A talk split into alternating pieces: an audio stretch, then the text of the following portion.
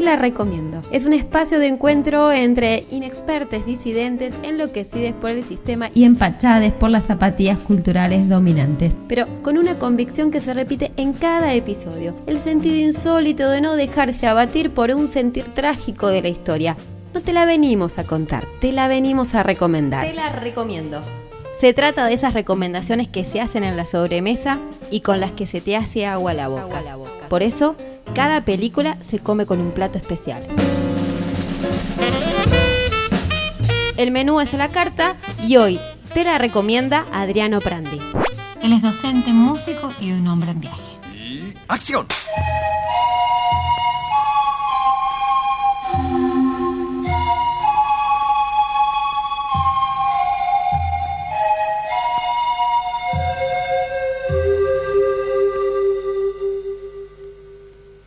Adriano, bienvenido a este programa de Te la recomiendo. Muchas gracias por venir. No, muchas gracias a vos, Ivana, a Mariano, a la gente de la radio por, darme la posibilidad de estar acá compartiendo. Bueno, a nosotros que dan la posibilidad de hacer este programa. Tenemos que estar agradecidos de tener este espacio. Bueno, eh, te veniste hasta acá, hasta la radio, con un día de lluvia como hoy, así que has puesto una cuota de esfuerzo extra de querer acercarte a la radio con recomendar una película ¿Cuál es esa película? La película que quería recomendar es La Nación Clandestina de Jorge Sanginés, una película boliviana del año 1989. Una película con sus años ya, pero, pero me parece una obra maestra del cine latinoamericano como para, como para recomendar.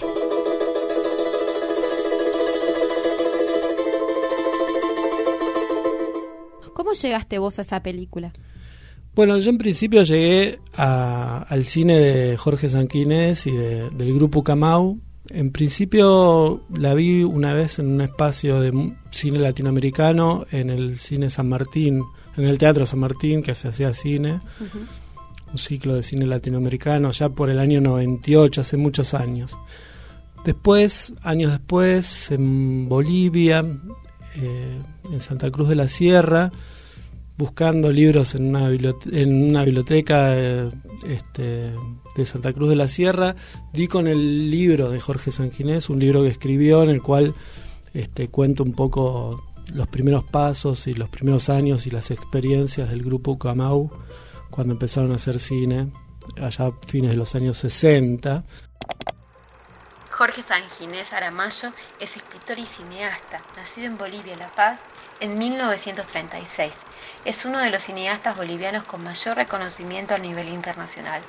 Su primera obra fue Sueños y Realidad en el año 1962.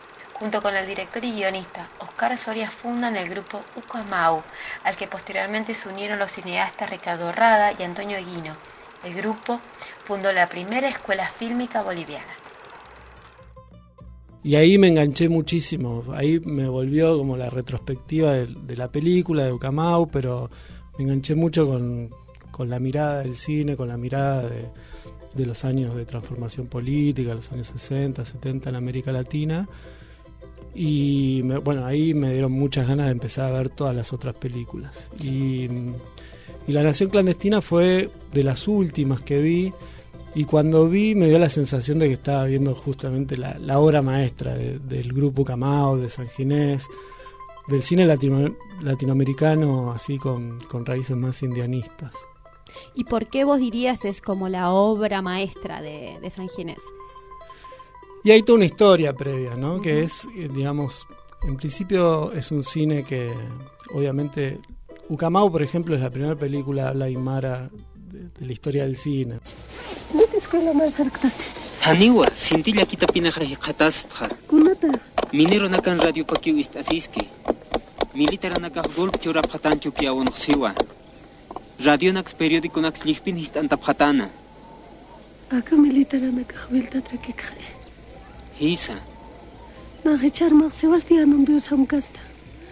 El cine que es una herramienta en general este, una construcción cultural más de Occidente, no es propia de las comunidades indígenas.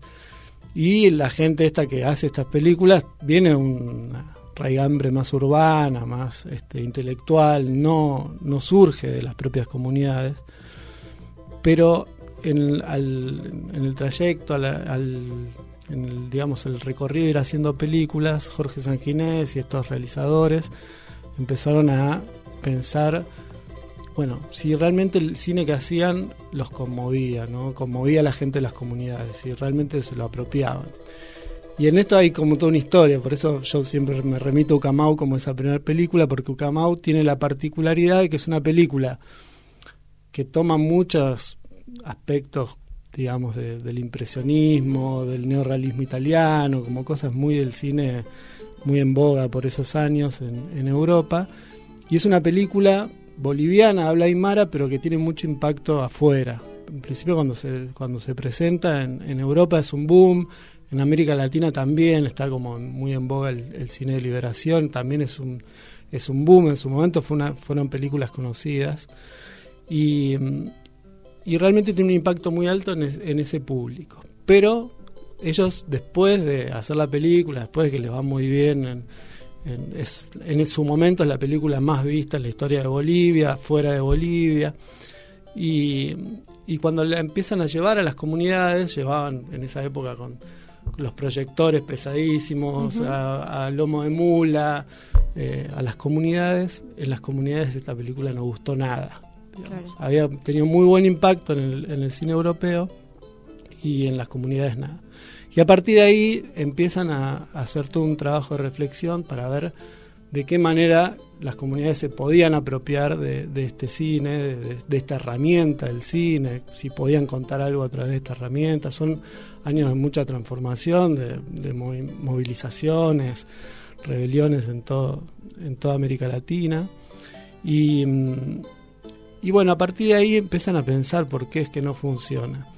Y ven que no funciona justamente porque, sobre todo, es la historia de un héroe individual, de una persona individual que toma este, decisiones por fuera de la comunidad y, a partir de ahí empiezan a pensar un cine más colectivo, más comunitario y empiezan a pensar una serie de, herramientas propias del cine eh, que las acerquen a las comunidades.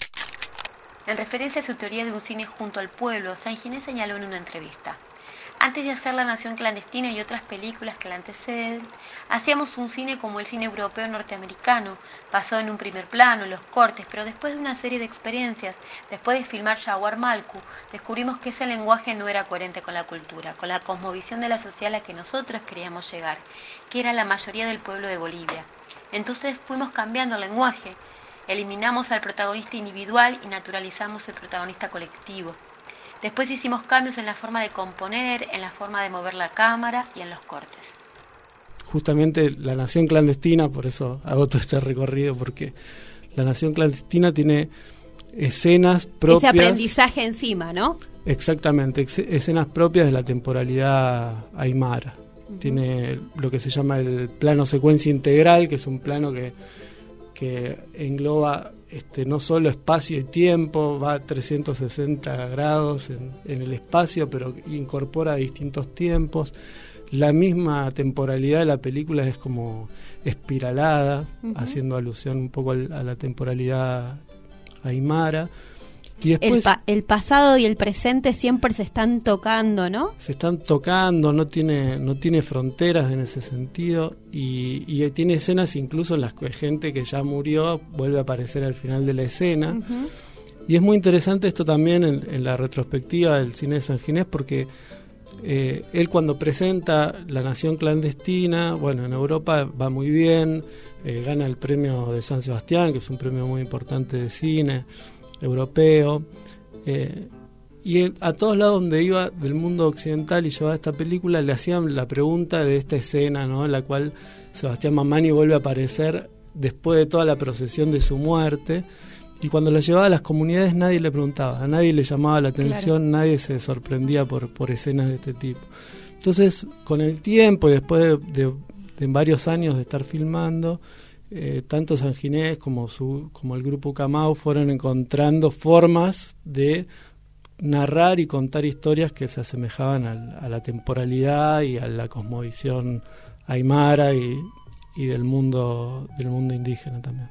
Claro, ahí en, la película me parece que hay este reflejo, ¿no? De, la visión que se tiene de la propia comunidad, pero también un enfrentamiento con lo, lo campesino, con lo, urbano, esa ese mestizaje y esas resistencias que existen, una contemporaneidad de dictadura, de mucho enfrentamiento y también de la propia, algunos de la propia comunidad, como el, el personaje principal que es Sebastián, resistiendo esa propia historia, pero también queriendo volver y tampoco encontrándose eh, en ese regreso a su comunidad y sufre un destierro también, ¿no? Sí, está esa frontera entre el mundo aymara, campesino, indígena y la ciudad, ¿no? Y justamente rompe un poco con esos universos autocontenidos, ¿no? Que muchas veces vemos desde, desde las urbes, ¿no? Como que lo indígena es de tal forma, tiene que ser de tal forma, tiene que estar en un espacio rural, en, las comunidades altiplánicas, y un poco eh, te demuestra todo el drama de las sociedades latinoamericanas con este mestizaje que muchas veces es muy crudo, ¿no? con, escenas de, de, mucha desigualdad, discriminación. Él cuando se va a la ciudad, cuando Sebastián va a la ciudad, se cambia el apellido aún así es muy discriminado por en, el ámbito urbano, pero no puede volver una vez que ya rompió con la comunidad y siempre le cuesta volver a su, a su lugar de origen. Está esta tensión entre lo comunitario y lo urbano, que es un poco, digamos, el, el escenario también de, de, las, de los países andinos, ¿no? en general.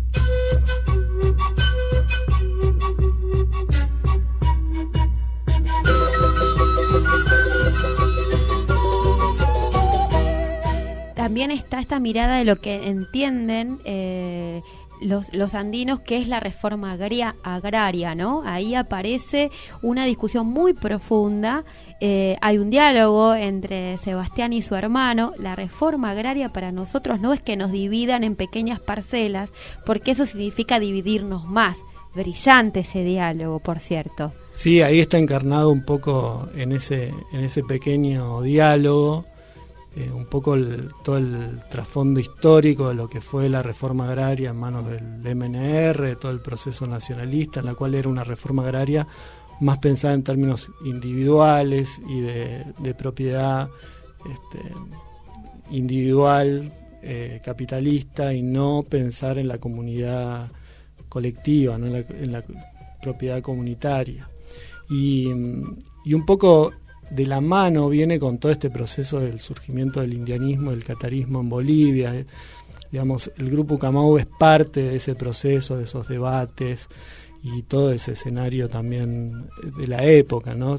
Pensemos que la película es del año 89, pero en el año 90 eh, se produce esta gran movilización de, las tierras bajas, de los, de los pueblos este, campesinos indígenas de, la zona eh, del oriente boliviano que por primera vez irrumpen en, La Paz con una serie de, reivindicaciones que van más allá de, lo propiamente campesino y que son, son reivindicaciones indígenas.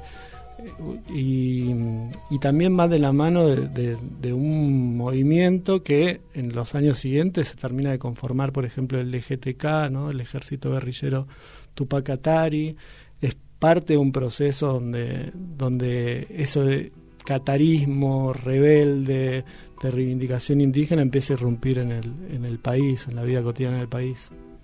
Sí, yo creo que tiene como muchos elementos, como vos decís, y me parece también esto que de, la presencia de la cantidad de golpes militares o cívico-militares que afrontó Bolivia, porque sus personajes hacen referencia.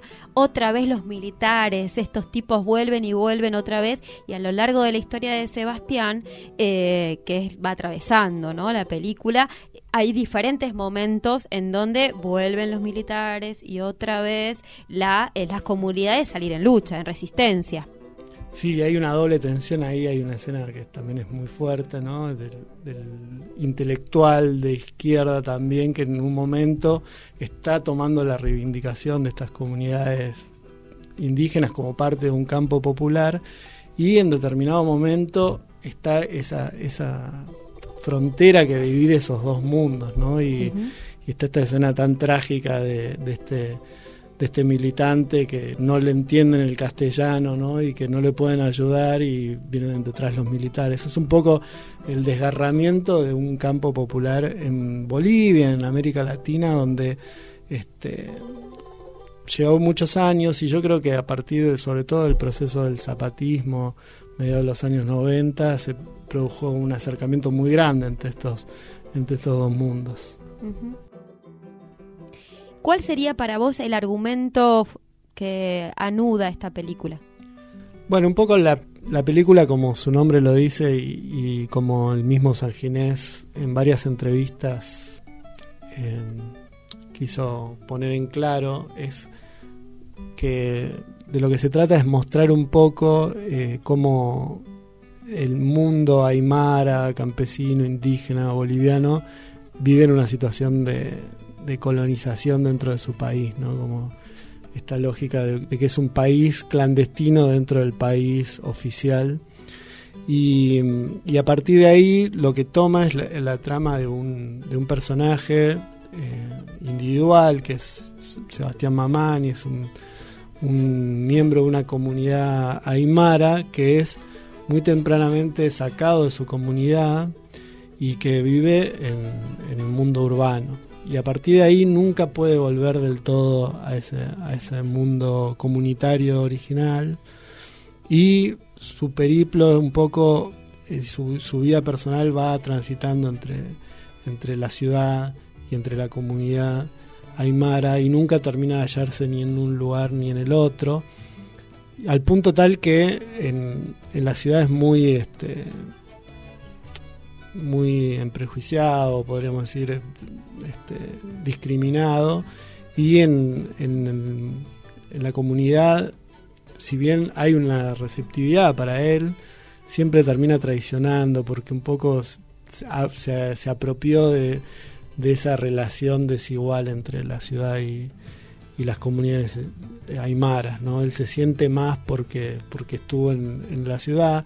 Hay todo un entramado, un mundo social que, que hace que eso tenga valor, digamos, que le da, le da significado a esa superioridad, pero que en la lógica comunitaria este, nunca termina de, cuajar. ¿Cuál es el espacio temporal en el, el que sucede el argumento? Nunca se termina de definir. Yo varias veces lo pensé, digamos, porque yo hice un trabajo sobre la película y demás, y no hay una temporalidad concreta, pero eh, por algunos detalles da la sensación de que es el golpe militar del año 80, ¿sí? está ahí en, ese, en ese momento. Si bien la película es del 89, es, es un golpe de Estado y me parece que de, de los tantos golpes de Estado que han sucedido en Bolivia es el del año 80.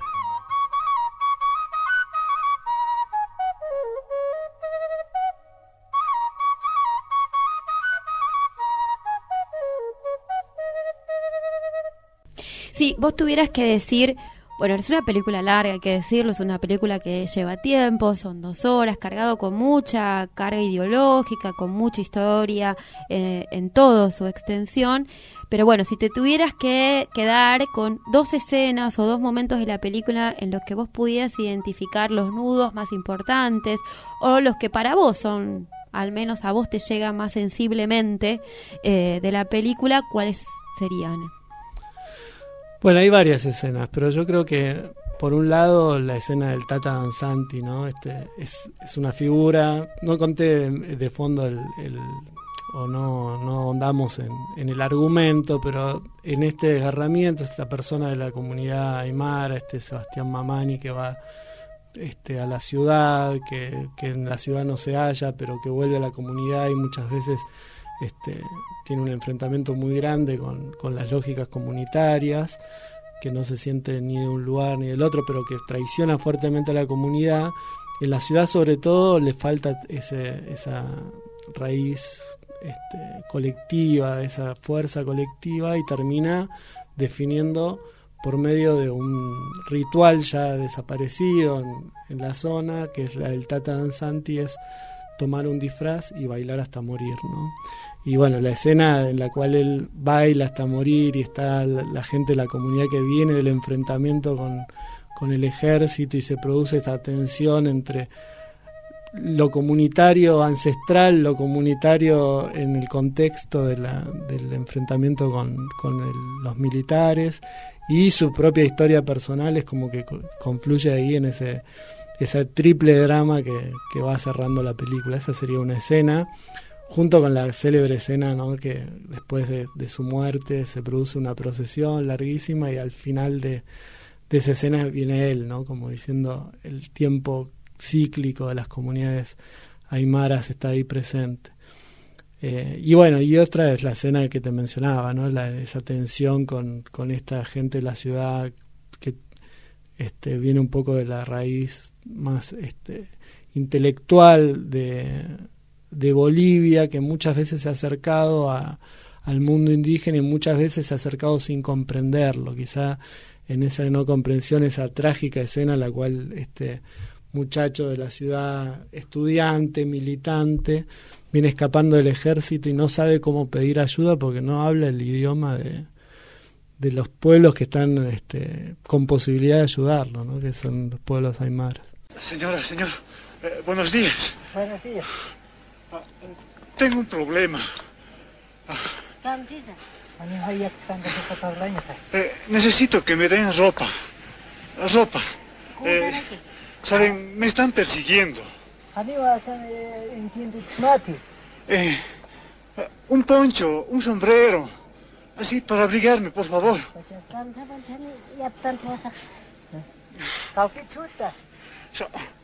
¿Sabe? Me están persiguiendo para matarme. Ayúdenme, por favor. Ah, me van a matar. Por favor, de aquí para allá solo hay pampa. Ayúdenme, por favor. Carajo, no me entienden.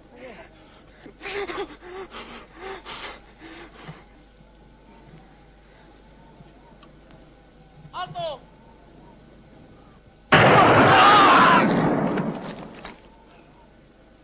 Yo creo que son tres escenas que son muy fuertes, muy, muy, muy elocuentes también.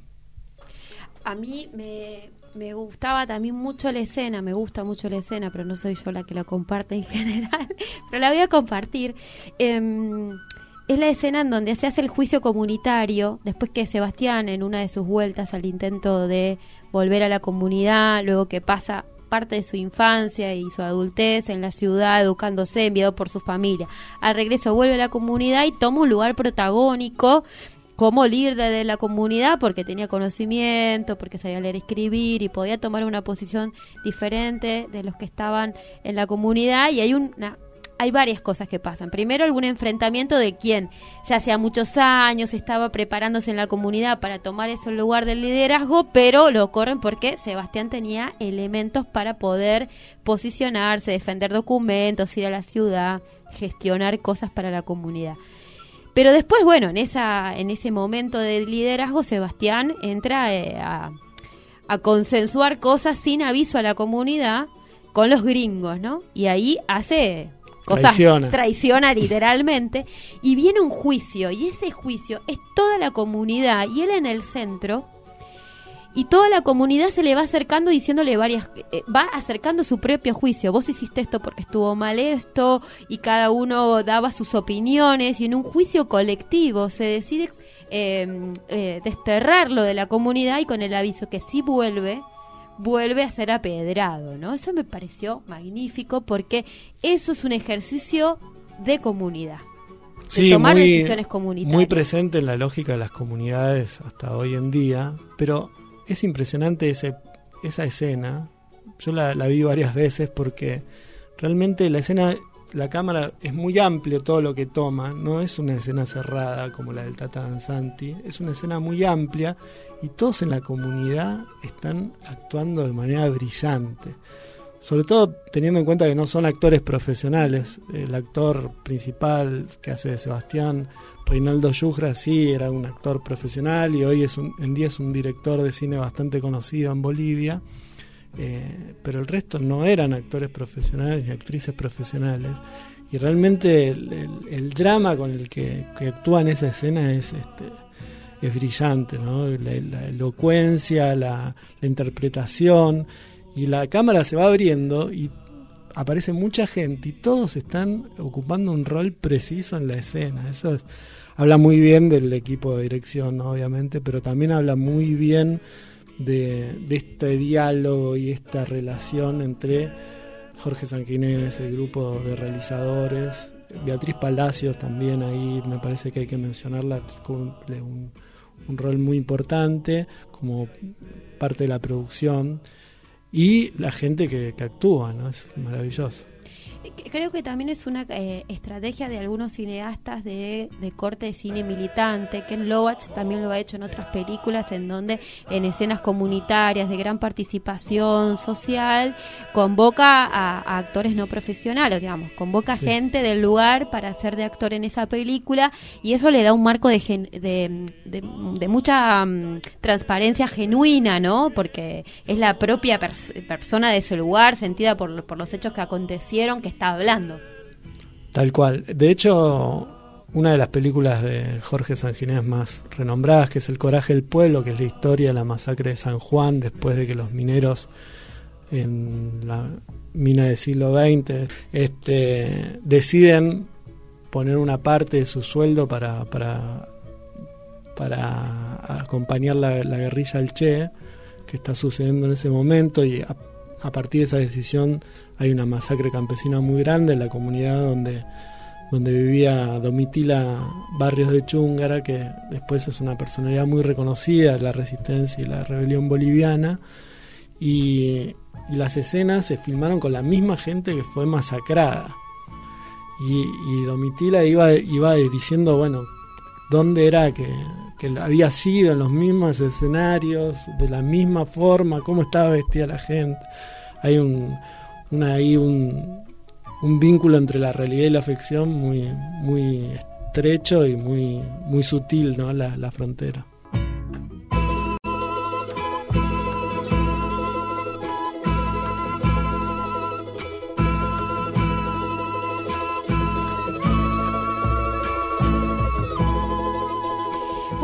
Llegando ya al final de, este podcast, nos quedan dos cosas que siempre preguntamos al final, que hacen característico a este Te la recomiendo, que es por un lado, ¿con qué plato acompañarías vos esta película? Difícil elección, sobre todo porque los platos bolivianos son muy ricos y muy sabrosos y muy diversos. Pero me quedo de todos los platos bolivianos, me quedo con el falso conejo, que tiene un nombre sugestivo, yo durante mucho tiempo me resistí al falso conejo de manera muy prejuiciosa, porque el falso conejo es, es originariamente era una preparación que se hacía del conejo, que va acompañada con una salsa de arvejas, con cilantro, una cosa espectacular, muy, muy sabrosa.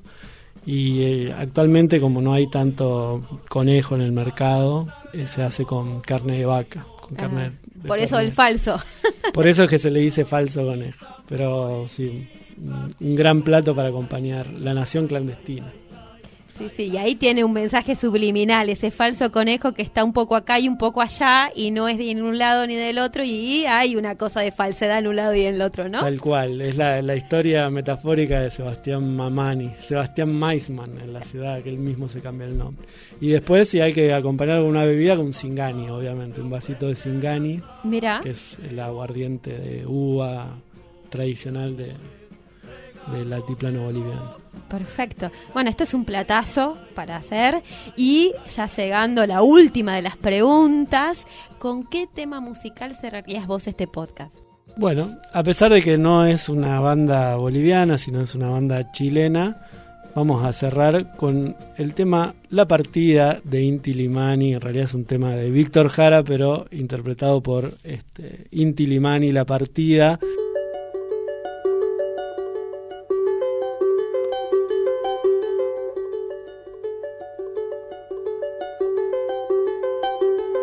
De alguna manera me parece que este, ese título evoca esa partida de Sebastián hacia el centro de su comunidad y el baile del Tata Danzanti para, para reivindicarse de todas esas traiciones que había cometido a lo largo de su vida.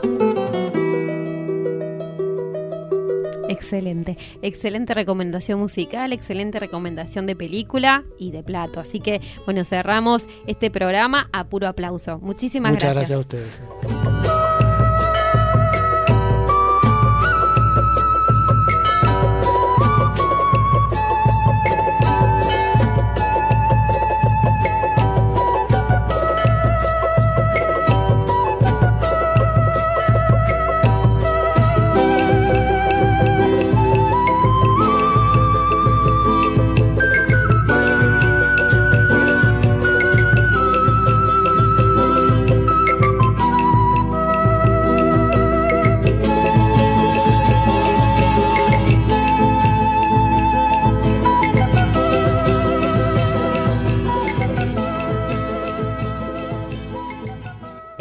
Un podcast de Te la recomiendo. En este menú cinematográfico participó como recomendador invitado Adriano Prandi. Mi nombre es Ivana Musolón, actuando con el sentido insólito de la historia. Mariano Gómez, operación técnica y otras hierbas. Si querés seguir escuchando más recomendaciones de cine o hacer la tuya propia, seguinos a través de radiominga.com.ar, donde también podés encontrar toda la programación de la radio.